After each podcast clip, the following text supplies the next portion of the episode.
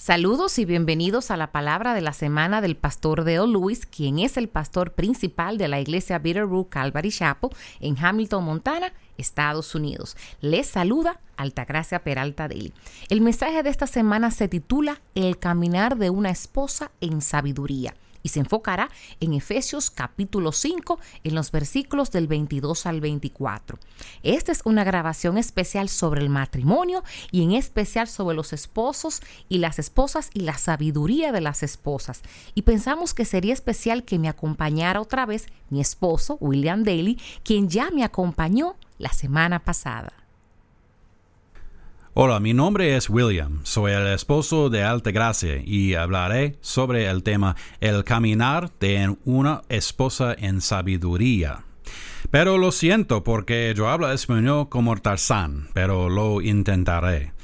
Por esta razón, así que mis disculpas por adelantado si le duelen los oídos después de escuchar este mensaje.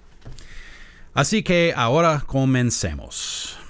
La semana pasada en la palabra de la semana compartí Efesios 5 sobre cómo se ve un espíritu lleno de vida en el matrimonio.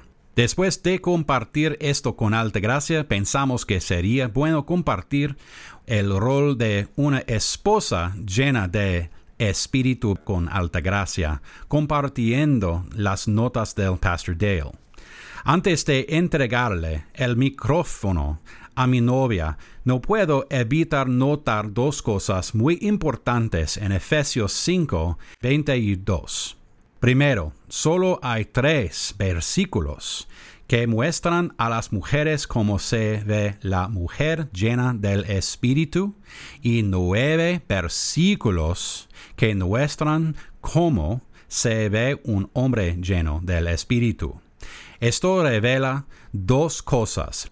Uno, las esposas aparentemente necesitan menos instrucción que los hombres. Dos, el volumen de versículos indica que Dios responsabiliza al esposo en el matrimonio. En segundo lugar, estas advertencias son de naturaleza exclusiva. En otras palabras, los versículos 22 a 24 no dicen maridos díganles a sus esposas o que una esposa debería decirle a ellos. Lo que Dios tiene que decir es exclusivamente para cada compañero. En Efesios, en el capítulo 5, en los versículos del 22 al 24, nos dice, las mujeres están sometidas a sus propios maridos como al Señor, porque el marido es la cabeza de la mujer, así como Cristo es la cabeza de la iglesia, siendo él mismo el Salvador del cuerpo. Pero así como la iglesia está sujeta a Cristo, también las mujeres deben estarlo a sus maridos en todo. Las palabras de Pablo acerca de la sumisión de las esposas necesita ser como en el versículo 21 cuando dice, sometiéndoos unos a otros en el temor de Cristo. Se utiliza la misma palabra diciendo a los creyentes, hombre y mujer, a someterse unos a otros en el temor del Señor. A medida que estamos llenos del Espíritu, nuestro deseo debe ser rendir nuestras vidas en beneficio de nuestro cónyuge. La palabra someterse significa literalmente la renuncia voluntaria a los propios derechos, lo que ayuda a comprender el mandato de Dios ya que Pablo da cinco cosas en relación con la sumisión de las esposas a sus maridos. Y la primera es voluntario. Esta palabra sugiere que, que la esposa está renunciando voluntariamente a sus derechos sin que su esposo se lo ordene. Sin embargo, con el que dicho está, renuncia voluntaria a sus derechos, no, es, no debe ser selectiva, solo cuando ella esté de acuerdo con su marido. Ella no ella no debe estar renunciando voluntariamente a sus derechos porque su marido se lo merezca. No, está renunciando voluntariamente a sus derechos por su relación con el Señor Jesús, que ella lo hace. Por eso es que lo hace lo hacemos, específico, a sus propios maridos. La palabra de Pablo no coloca a todas las mujeres debajo de todos los hombres. De hecho, solo hay dos áreas en las que Dios ordena el liderazgo o la autoridad masculina, en el matrimonio y en el liderazgo en la iglesia.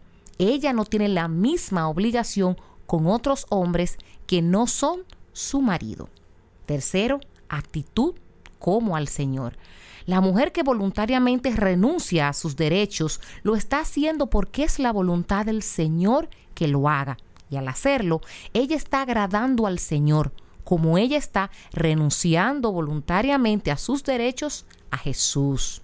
Versículo 23, ejemplo, porque el marido es la cabeza de la mujer, como también Cristo es cabeza de la iglesia.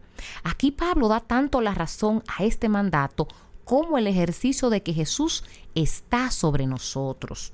Son las palabras la cabeza de Cristo es Dios y claramente Jesús no es de ninguna manera inferior al Padre, pero en autoridad Él estableció sus derechos.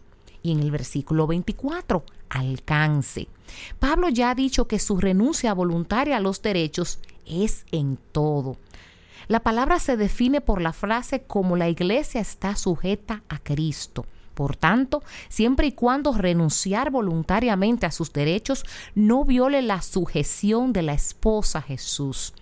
Nuestra oración, la oración mía y de mi esposo, es que la gente vea en nuestro matrimonio lo que Dios ha destinado, que el esposo ame a su esposa como Jesús nos ama a nosotros. Y yo como esposa que renuncie voluntariamente a mis derechos es la forma en que la esposa lo haría hacia Jesús. Esto ha sido William y Altagracia Daly traduciendo al pastor Dale. Bendiciones. Bendiciones. Les ha hablado mi esposo William y yo, Altagracia Peralta Daly, traduciendo al pastor Dale Lewis, pastor principal de la iglesia Bitterroot Calvary Chapel, localizada en Hamilton, Montana, Estados Unidos, y también traduciendo a su esposa Denise.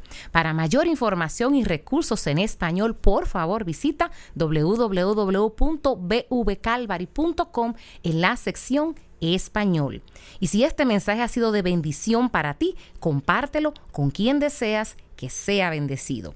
Y si necesitas que oremos por ti, por tu matrimonio y por esas personas que necesitan, por favor, envíanos un correo electrónico a oración Oramos para que tengas una maravillosa semana en el Señor.